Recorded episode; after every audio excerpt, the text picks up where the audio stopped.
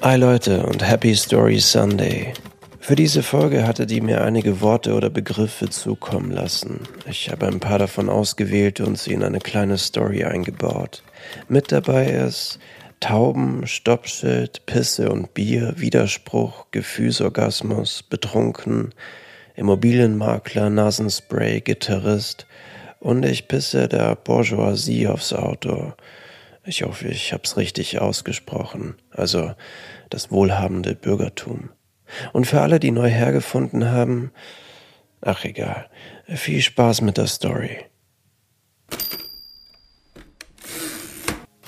Ein paar Tauben hatten es sich direkt über ihr gemütlich gemacht. Sie saßen dicht an dicht auf einer der metallenen Verstrebungen an der Decke des U-Bahnhofs. Genüsslich gurten die gefiederten Ratten vor sich hin. Es grenzte schon beinahe an einem Wunder, dass sie in all den Jahren noch kein Taubenschiss abbekommen hatte. Es heißt ihr bekanntlich, ein Taubenschiss auf dem Kopf bringt Glück. Wen wundert's, dass ihr das bisher verwehrt wurde? Und so blieb sie auch heute unter den Tauben stehen, in der Hoffnung, dass sich das Glück über sie ergießen würde. Ein warmer Luftstoß kündigte das Eintreffen der U-Bahn an. Die Türen öffneten sich, und ein betrunkener Gitarrist sprang aus dem Bauch des eisernen Ungetüms, das sich wie ein Wurm durch die Eingeweide der Stadt fraß. What shall we do with a drunken sailor? stammelte er vor sich hin und zupfte an der letzten verbliebenen Seite der Gitarre, als wäre es eine Metapher für sich an den letzten Strohhalm klammern. Im Abteil roch es nach Pisse und Bier. In dieser Stadt gab es nicht viele Orte, an denen es nicht danach roch. Sollte sie, sollte sie es jemals wieder aus dieser Stadt herausschaffen, würde sie den Geruch mitnehmen, auf das er ihr ein Leben lang in der Nase beißen wird. Heimat wenn wir schon bei einer beißenden Nase sind, aktuell war es um ihre Nasenschleimhaut nicht gut bestellt. Nein, sie hatte sich nicht wie viele andere den Sommerschnee durch die Nase gezogen, das war nicht ihr Ding. Ihre aktuelle Sünde war eine andere. Seit ihrer letzten Grippe vor einem Monat ist sie auf ihrem Nasenspray hängen geblieben. For real. Sie hatte sich schon oft über Menschen lustig gemacht, die nach dem Zeug süchtig wurden. Jetzt hatte sie sich selbst dabei erwischt, wie sie morgens noch vor dem Café eine Ladung Nasenspray reinballerte. Mittlerweile hatte sie sich das fünfte Fläschchen gekauft. Das letzte murmelte sie vor sich hin, steckte die Hand in die Jackentasche und umklammerte es fest, als wäre es eine Metapher für sich an den letzten Strohhalm klammern. Es war nicht so, dass das Zeug in ihr einen Gefühlsorgasmus auslöste, aber es hatte etwas Beruhigendes zu wissen, dass sie noch bisschen was davon übrig hatte. Vielleicht war es auch mehr eine Art Ritual als bloße stumpfe Sucht. Etwas, zumindest kurzzeitig Beständiges.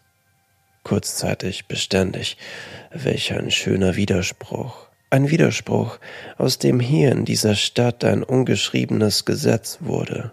Das Gesetz des Nichts, nicht einmal die Silhouette der Stadt, für ewig werden wird. Die Türen der Bahn öffneten sich und ein Mann in Anzug mittleren Alters drängelte sich an ihr vorbei, als würden die paar Meter Vorsprung in dieser Stadt etwas ausmachen. Während er vor ihr lief, brüllte er lauthals in sein Smartphone. Kann doch nicht so schwierig sein, 400.000 Euro für eine Wohnung aufzutreiben. Er war Immobilienmakler. Nein, er war Immobilienhai.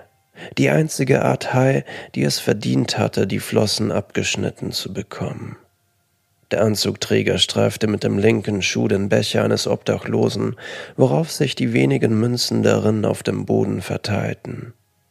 Sie kniete sich zu dem alten Mann, der lethargisch auf die Münzen blickte und sammelte sie für ihn wieder ein. An einer roten Fußgängerampel begegnete sie dem Anzugträger wieder. Mit der Hand umklammerte sie den Nasenspray in ihrer Jackentasche, als wäre es eine Metapher für sich an den letzten Strohhalm klammern. Neben dem Stoppschild an der Ampel befand sich eine alte Säule aus Beton, bestimmt schon über 100 Jahre alt. Darin waren noch die Einschusslöcher aus dem letzten Krieg zu sehen. Während sie die Überbleibsel dieser blutigen Zeit betrachtete und sich verbildlichte, wie die Stadt vor ein paar Jahrzehnten noch in Trümmern lag, wirkte der Immobilienfuzzi neben ihr noch skurriler. Vierhunderttausend Euro ist doch nichts für so eine Wohnung. Sind jetzt plötzlich alle arm geworden? brüllte er in sein Smartphone. Ich pisse der Bourgeoisie aufs Auto, hörte sie neben sich einen jungen Dude sagen, während vor ihnen eine Blechlawine an Autos vorbeifuhr.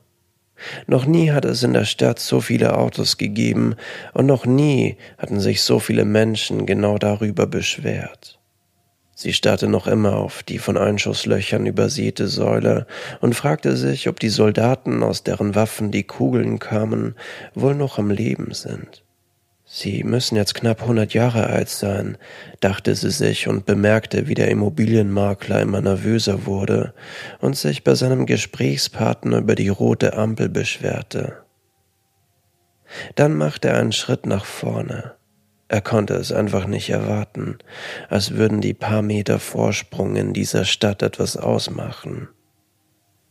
Zeit ist Geld. Das dachte sich der Lkw-Fahrer auch, als er vor einer halben Stunde ein zehnminütiges Elefantenrennen mit einem anderen Lkw-Fahrer hatte.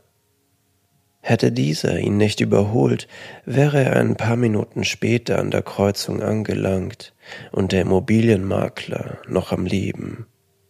Nun lag er neben dem Zebrastreifen, blutüberströmt, mit dem Smartphone in der Hand, als wäre es eine Metapher für sich an den letzten Strohhalm klammern.